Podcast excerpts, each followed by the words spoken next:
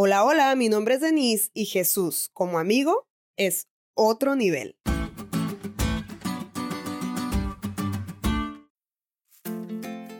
Hay una frase que dice, en la enfermedad y en la cárcel es cuando se conoce a los verdaderos amigos. Y si hubo alguien que descubrió a un verdadero amigo en la angustia, ellos seguramente fueron Lázaro, Marta y María. Lázaro enfermó gravemente y sus hermanas Marta y María sabían que el único que podía ayudarles era su amigo Jesús, así que enviaron a buscarle para avisarle que aquel a quien amaba estaba enfermo. Pero contrario a la reacción que ellas podían esperar de Jesús, él respondió, su enfermedad no es de muerte, sino para gloria de Dios, para que el Hijo de Dios sea glorificado con ella. Y se quedó dos días más en el lugar en el que está. ¿Cómo tomarías esa respuesta cuando uno de tus hermanos está muriendo? Yo seguramente dudaría del amor de Jesús por mí y de su amistad.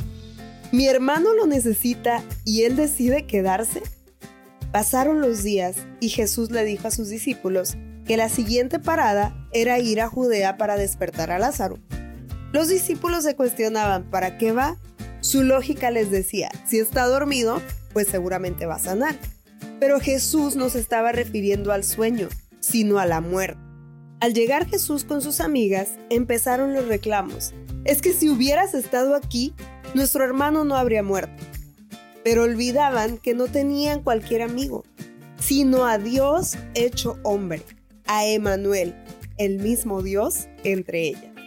Cuando Jesús le dijo a Marta que Lázaro resucitaría, ella pensó que lo haría en el día postrero, es decir, en la segunda venida de Cristo.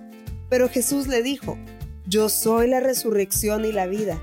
El que cree en mí, aunque esté muerto, vivirá y todo aquel que vive y cree en mí no morirá eternamente. ¿Crees esto? Entonces Marta, la hermana de Lázaro, recordó quién era Jesús y le reconoció. Después de haber llorado Jesús con ellas y por ellas, habló con Dios y entonces llamó a Lázaro diciéndole, Lázaro, ven fuera. Y él resucitó de entre los muertos. Aprendemos por lo menos tres cosas de esta interesante historia. Uno, los muertos no saben nada.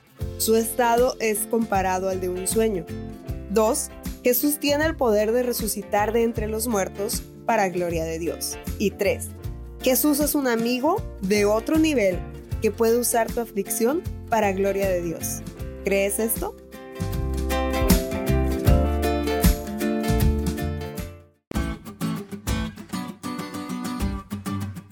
¿Te diste cuenta lo cool que estuvo la lección? No te olvides de estudiarla y compartir este podcast con todos tus amigos. Es todo por hoy, pero mañana tendremos otra oportunidad de estudiar juntos.